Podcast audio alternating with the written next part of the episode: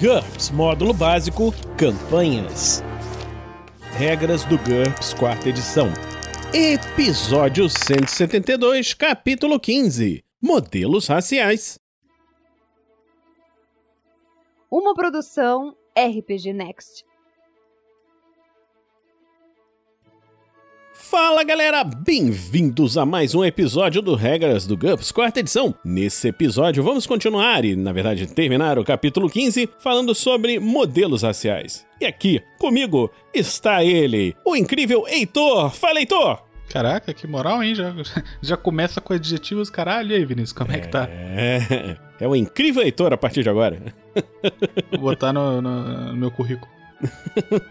Tudo tranquilo. Vamos começar aqui essa, essa gravação então? Então vamos nessa. É, modelos raciais. A maioria dos personagens em GURPS é humana, mas não humanos são comuns em muitos cenários. A coletânea de características que diferencia uma espécie não humana da humanidade é denominada de modelo racial. Diferentemente dos modelos de personagens, os modelos raciais normalmente não são opcionais ou personalizáveis. Todos os membros de uma dada espécie devem comprar aquele modelo racial exatamente como está escrito. Além disso, os modelos raciais estão sujeitos a diversas regras especiais que têm ramificações nas regras e podem até incluir traços ocultos, que também podem afetar o jogo.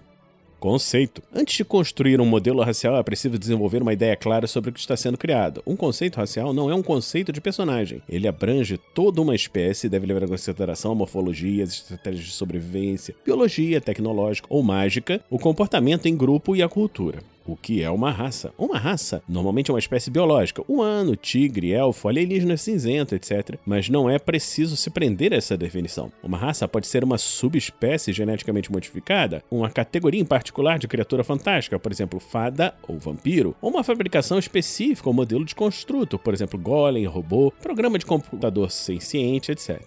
O que importa é que todos os membros do grupo possuem um conjunto comum de características identificáveis como eles aparentam. A aparência de uma raça sugere muitas das suas características raciais. Então, por exemplo, uma espécie com quatro braços precisa comprar braços adicionais, já que possui dois braços a mais que um humano, o que é uma vantagem mecânica, né? Uhum. Da mesma forma, uma espécie com um olho só deve comprar zarolho, e a sua falta de uma visão binocular a coloca em desvantagem em relação ao humano. É preciso garantir a distinção entre aspectos puramente visuais e os que realmente afetam as regras. A aparência externa é geralmente apenas um efeito especial, e os efeitos especiais não devem custar pontos, como a gente vai conversar em traços inerentes e características proibidas daqui a pouco. Uhum. Somente as diferenças funcionais em relação ao humano exigem uma definição em termos de atributos, vantagens e desvantagens. Atribuir desnecessariamente valores em pontos a características raciais pode deixar uma campanha multirracial confusa e desequilibrada. É, isso daí é importante colocar porque às vezes a pessoa pensa, ah, não, tem que colocar uma característica em pontos, por exemplo, o, o, elfo verde. O elfo verde tem a pele verde. E isso daí confere o quê? É como tudo em GURPS, você tem que pensar de modo funcional. Ele é verde, isso vai dar vantagem, uma teste de camuflagem na floresta. Isso daí vai dar um estigma social, vai dar alguma outra coisa com relação a mecânica do jogo, então isso daí entra como regra. Se for só assim, ah, ele é verde, acabou, não afeta em nada o personagem, então é só um efeito especial. Exato. Eu acho até interessante a gente frisar também que assim, a gente tá falando sobre modelos raciais e tal, e aí ele fala bem no início que você leu ali, que tipo assim, a maioria dos personagens é humano. Então vale só deixar claro, porque às vezes na leitura não fica evidente, que o GURPS ele conta que o default dele, o padrão, é um uhum. ser humanoide que tem as capacidades físicas de um ser humano normal. Então, se você é um ser humano, o, o GURPS ele é todo montado para você. Então, os modelos raciais eles servem para quando você começa a, a, a, se distinguir de um humano, né? Então, tipo assim, ah, beleza, que nem falou. Se você tem quatro braços, é uma vantagem mecânica. Então, aí sim, você tem um modelo racial de que, beleza, você tem que ter os braços adicionais. Isso. E uma outra coisa, que aí é um, uma filigrana mesmo, vamos supor que a campanha seja só desses personagens de quatro braços, entendeu? O modelo racial seria de custo zero. Se todo mundo for o mesmo modelo, todo mundo for esses alienígenas, esses bichos aí de quatro braços, não precisa cobrar a raça deles, porque todo mundo tá a mesma coisa. E se, se tivesse um personagem humano nesse, nesse meio da, dessa party, nesse meio dessa aventura, ele teria uma desvantagem que seria ser humano, porque só tem dois braços, entendeu? Mas você pode cobrar os pontos de personagens. Se você tiver, se você quiser fazer de um jeito mais simples, você compra os pontos de personagem, mas o mestre dá aqueles pontos de graça no início da campanha e pronto. E aí não precisa ficar Exatamente. fazendo contas positivas e negativas, É. etc. Se, vo- se você quer criar um personagem que tem 100 pontos no começo da campanha, mas todo mundo é de uma raça que custa 50, a pessoa não vai ter só 50 pontos. Ela vai ter, Isso. teoricamente, você começa com 150, os 50 compra a raça que todo mundo vai ter e o resto você tem pra realmente montar o personagem que você quer. Exatamente. Como eles pensam. Decida como os membros da raça agem e defina a formação cultural dominante da raça. Esses detalhes determinam as características mentais da raça, inclusive algumas perícias raciais. Novamente, tenha cuidado a diferenciar os tratos inerentes que afetam e que não afetam as regras. O maior desafio é determinar como a raça pensa. Isso é vital quando se espera que os jogadores representem os membros da raça. As duas principais motivações da humanidade são o sexo e o conforto material. Outras raças Justo. podem não ter os mesmos impulsos. Obviamente, qualquer criatura biológica deve ter algum instinto de preservação de sua prole e de si própria, senão a raça desapareceria. Raças que não apresentam essas tendências teriam uma psicologia que a humanidade consideraria verdadeiramente alienígena. É, às vezes tem uma raça que gosta muito de biscoito. Escolhendo características. Um modelo racial consiste em modificadores de atributos, modificadores de características secundárias, vantagens, desvantagens, peculiaridades e perícias que se aplicam a todos os membros daquela determinada raça. Então, uma raça também pode ter traços inerentes que não tenham um custo em pontos, mas que tenham efeitos nas regras. A maioria das características mentais e físicas que a gente leu nos capítulos de 1 a 3 é apropriada como uma característica racial. Características sociais, mais raramente, podem ser apropriadas. Então, por exemplo, uma raça inteira pode usufruir de reconhecimento social ou sofrer de um estigma social, que nem o Vinícius até comentou agora há pouco sobre elfos verdes, por exemplo. Cabe ao mestre atribuir características exóticas, que é representado por um símbolozinho de uma cabecinha alienígena, e sobrenaturais, que é simbolizado por um raiozinho, aos modelos raciais conforme necessário, mesmo que essas características fossem proibidas em outras situações. Então, nesses casos, por exemplo, os não-humanos provavelmente seriam os únicos a possuir tais características. A descrição de algumas características diz que elas são reservadas aos modelos raciais e não podem ser usadas de outra forma. Seja como for, assegure-se que as características escolhidas estão de acordo com o conceito racial e, mais importante, que elas façam sentido como tudo em GURPS. Isso aí. Raças de PC versus raças de NPC.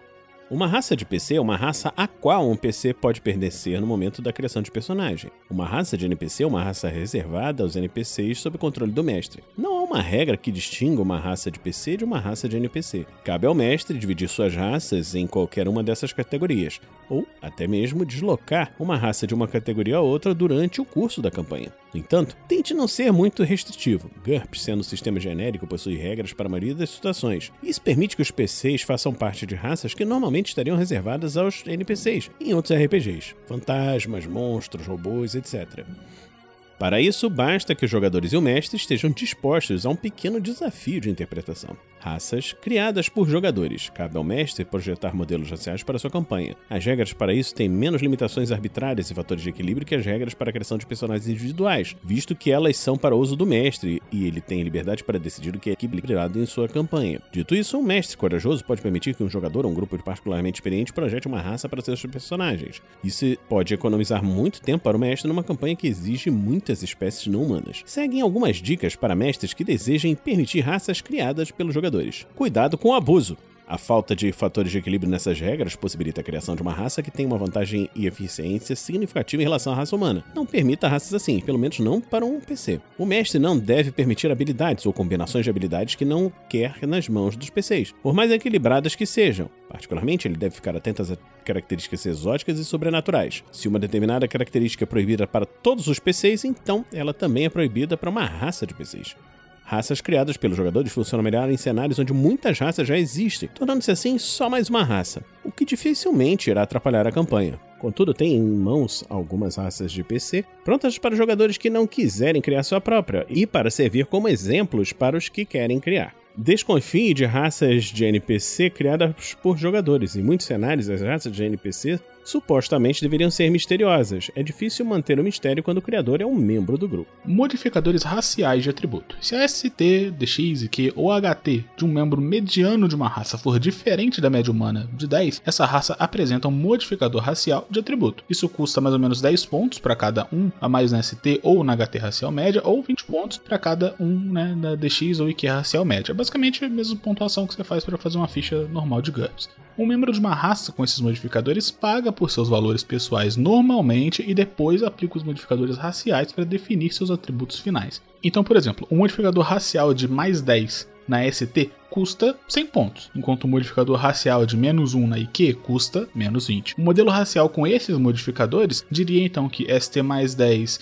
equivale a 100 e IQ menos 1 a 20. Um membro dessa raça compra para si ST9, por exemplo, menos 10, e uma IQ 14 de 80 pontos. Depois disso, ele aplica os seus modificadores de atributo raciais e a sua ST mais 10 acaba resultando numa ST 19, porque ele já tinha menos 1 nativo dele próprio, e um IQ de menos 1 que resulta em IQ 13, porque ele tinha por conta própria aumentado o IQ para 14.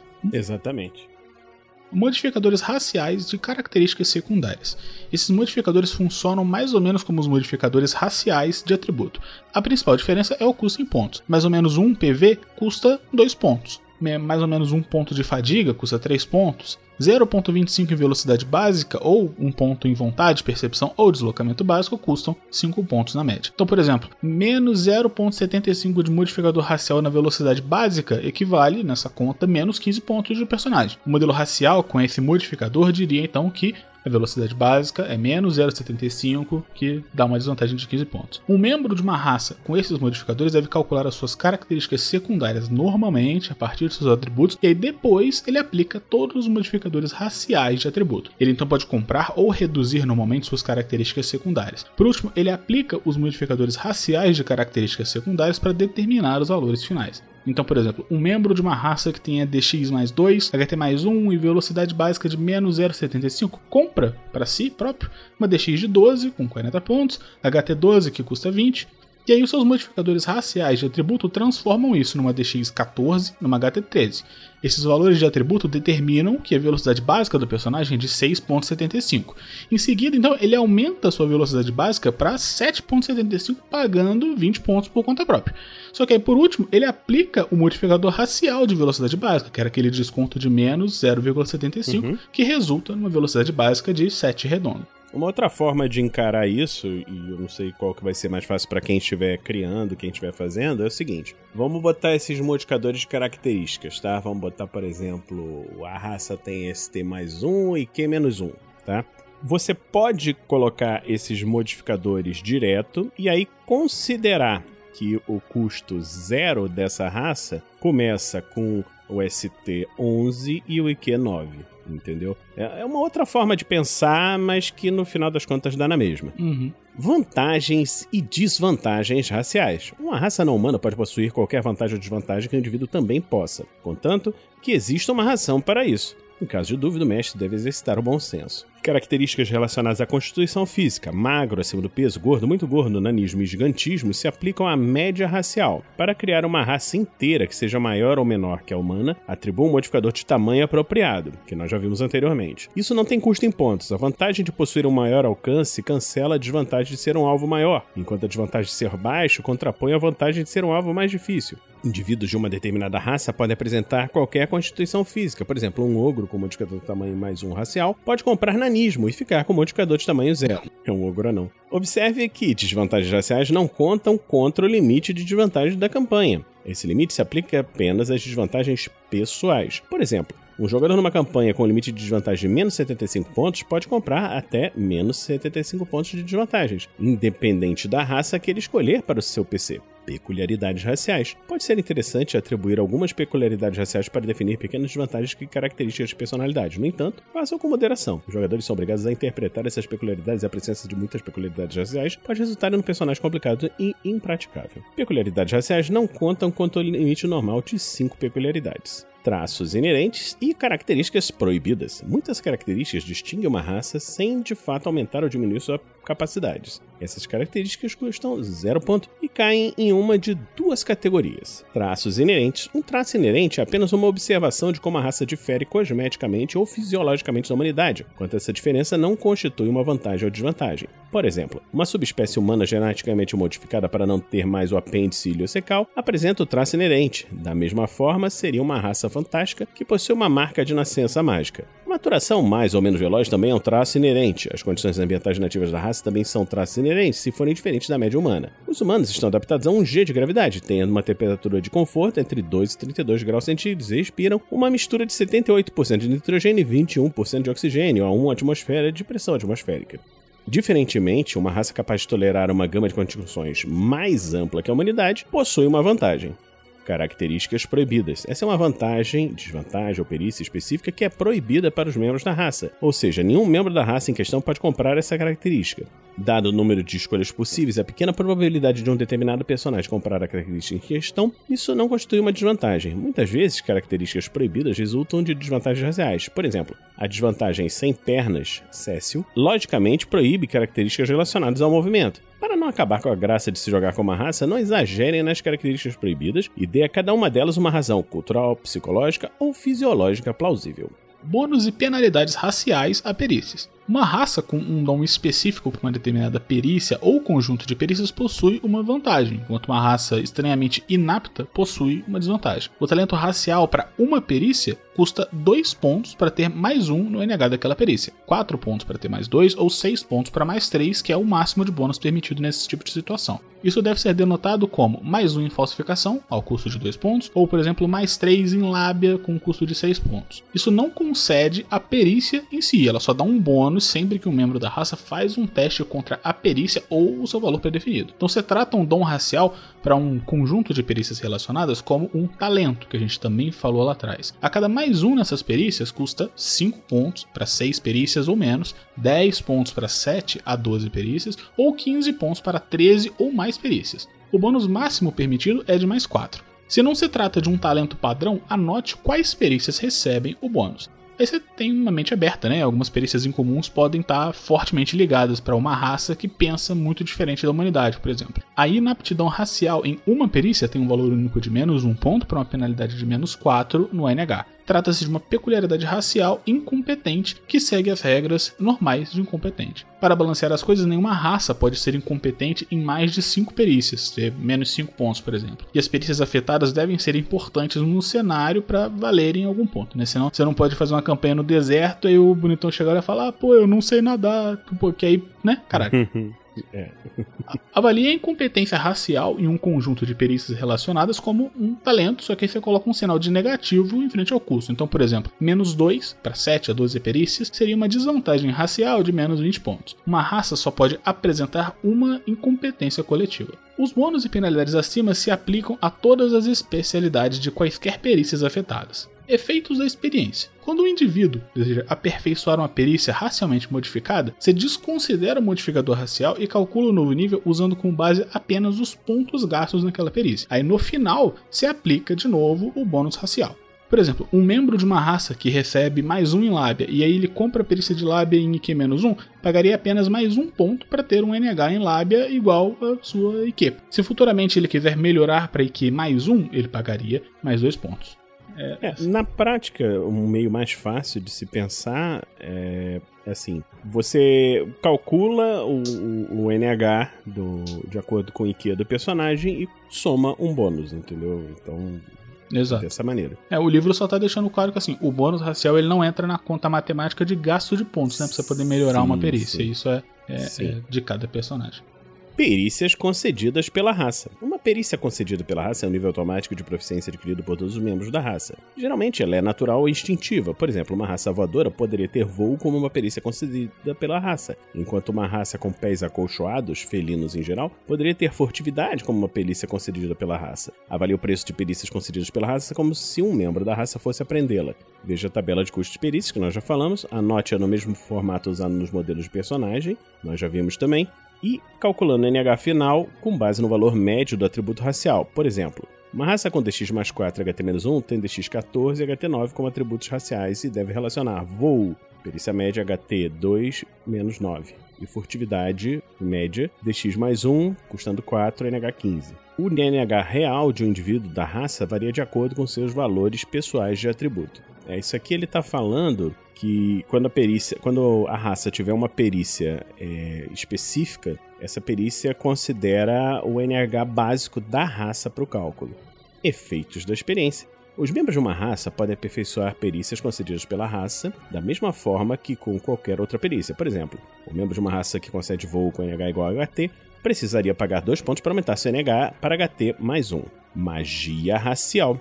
Muitas raças de fantasia e de horror são mágicas. Abaixo apresentamos duas formas possíveis de lidar com poderes mágicos. Vantagens. Qualquer vantagem pode ser originar de natureza mágica de uma raça, como um efeito especial. Veja a origem das vantagens que falamos lá atrás. Contudo, essas vantagens exigem mana para funcionar. Se existirem regiões sem mana no cenário da campanha, aplica a limitação sensível a mana de menos de 10% ao custo das habilidades. Mágicas raciais inatas. Todos os membros de uma raça podem ter a habilidade inata de realizar uma ou mais mágicas, que nós já falamos anteriormente. Ignore os pré-requisitos normais e compre as mágicas usando as regras de perícia concedidas pela raça acima. Considere adicionar aptidão mágica às habilidades da raça.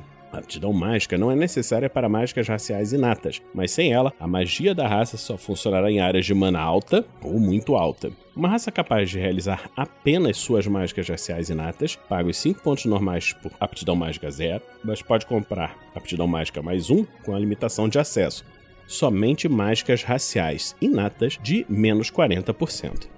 Definindo o custo. O custo em pontos de um modelo racial, que é chamado de custo racial, é igual à soma dos custos em pontos das características que a compõem. Então, quem quiser criar um personagem que é membro da raça em questão deve pagar o seu custo racial. Se o custo racial for zero pontos ou mais, considere o modelo como uma vantagem. Se o custo racial for negativo, aí você trata como uma desvantagem para né, matéria difícil de como montar as coisas. Uhum. Criar um personagem humano custa zero ponto, mas aí pô, você não precisa anotar isso porque se assume que personagens são sempre humanos, a não ser que eles não sejam especificamente humanos, mas que tenham um modelo racial envolvido. O modelo racial com custo negativo não conta contra o limite de desvantagens da campanha, se por acaso houver, como a gente está falando ao longo desse episódio todo.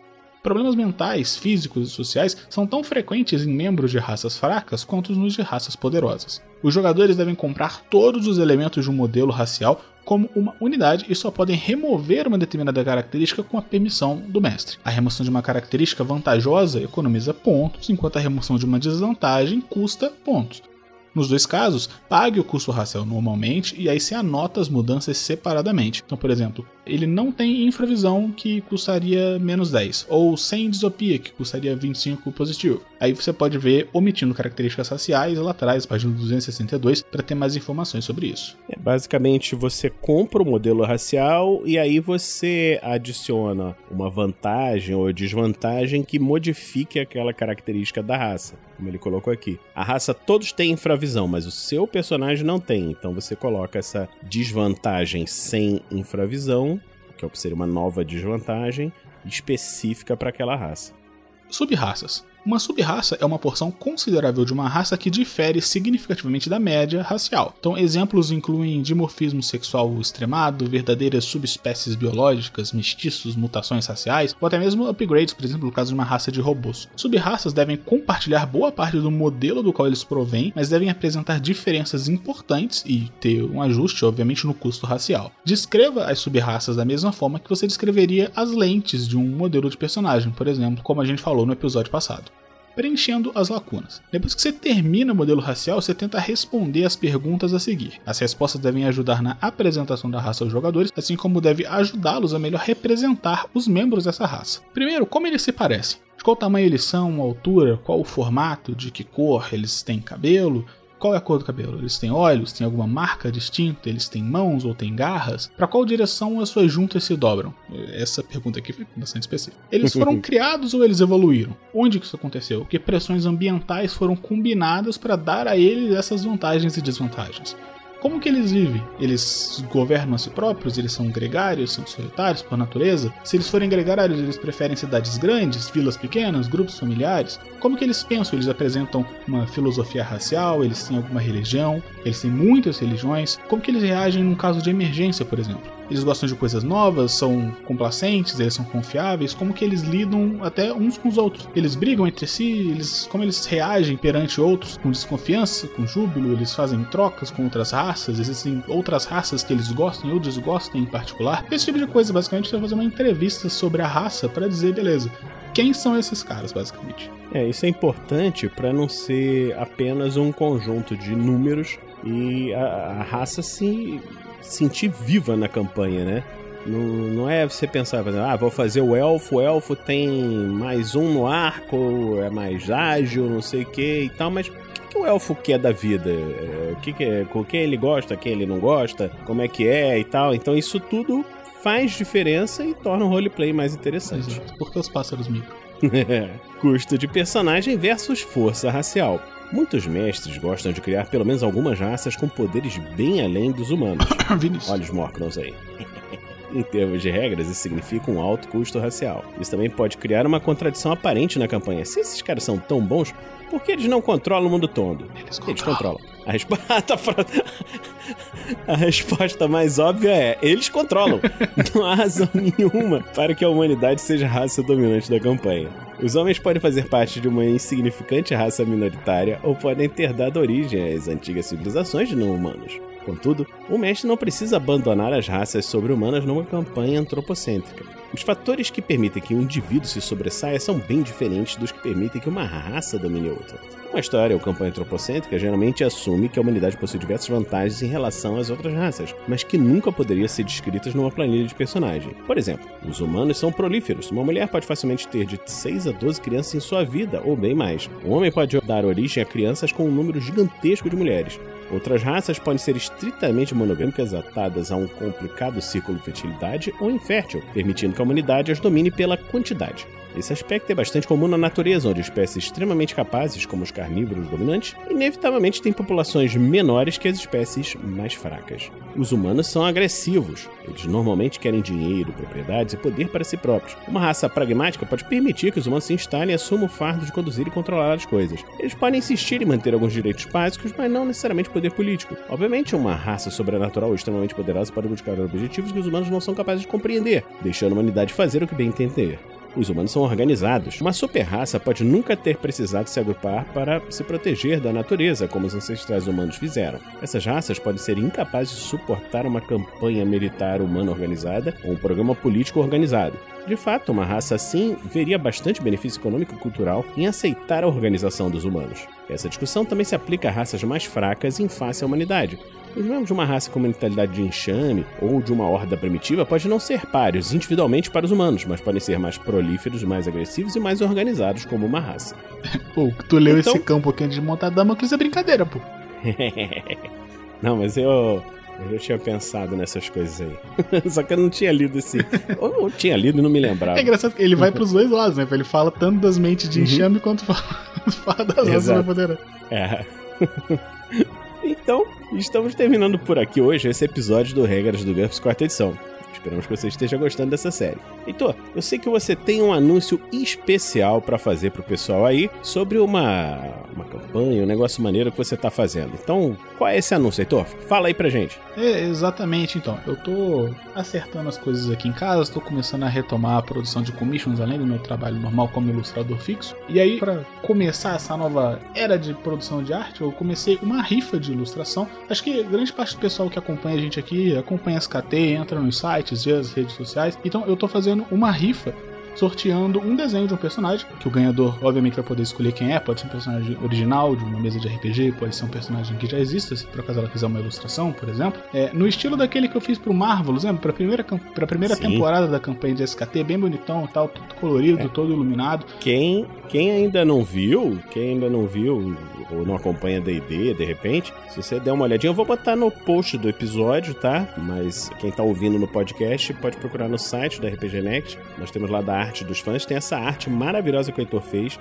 Cara, é sensacional. Se você se você gostaria de ter uma arte foda igual essa pro seu personagem, pra sua campanha, pro seu Seu RPG, contacta ele aí. Como é que ele faz para entrar em contato contigo, Heitor? O que, que ele precisa fazer? Então, o funcionamento da rifa e entrar em contato comigo é bem tranquilo. Mas cada número da rifa, com números ilimitados, está por 10 reais. Vocês conseguem entrar em contato comigo, principalmente no Twitter ou no Instagram.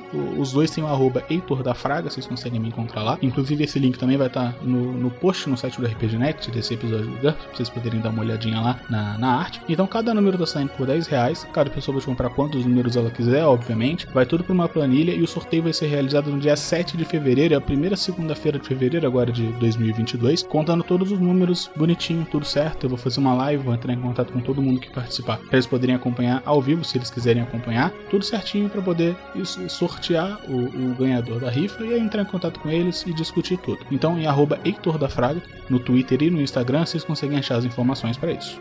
Beleza. E a, apenas 10 reais você tem uma chance de ganhar. Mas você está fazendo também commissions, né, Heitor? Ou você ainda não começou? É, eu já comecei, só ainda não publiquei no momento da gravação as artes lá no, no Twitter para poder divulgar e deixar aberto para quem quiser entrar em contato para fazer uma encomenda de arte. Mas eu imagino que até esse episódio sair, daqui a alguns dias ele já vai estar tá lá o post. Então, de novo, Heitor da Fraga no Twitter, principalmente, vocês vão conseguir encontrar todas essas informações. Certo, e vai ter as informações de preço. Vamos supor que a pessoa não, eu não, eu não tenho sim, não tenho sorte, eu não vou ganhar na rifa, mas eu quero comprar um personagem que com o Heitor.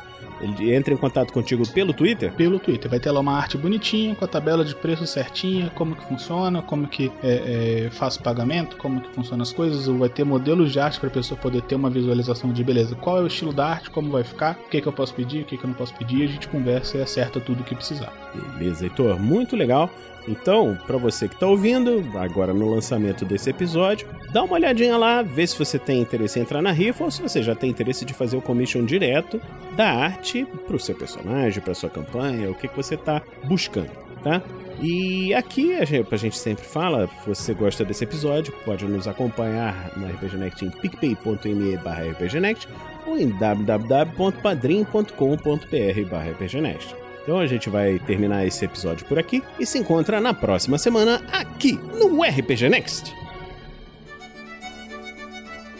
Regras do GURPS, quarta edição. Músicas por Kevin MacLeod e Scott Buckley.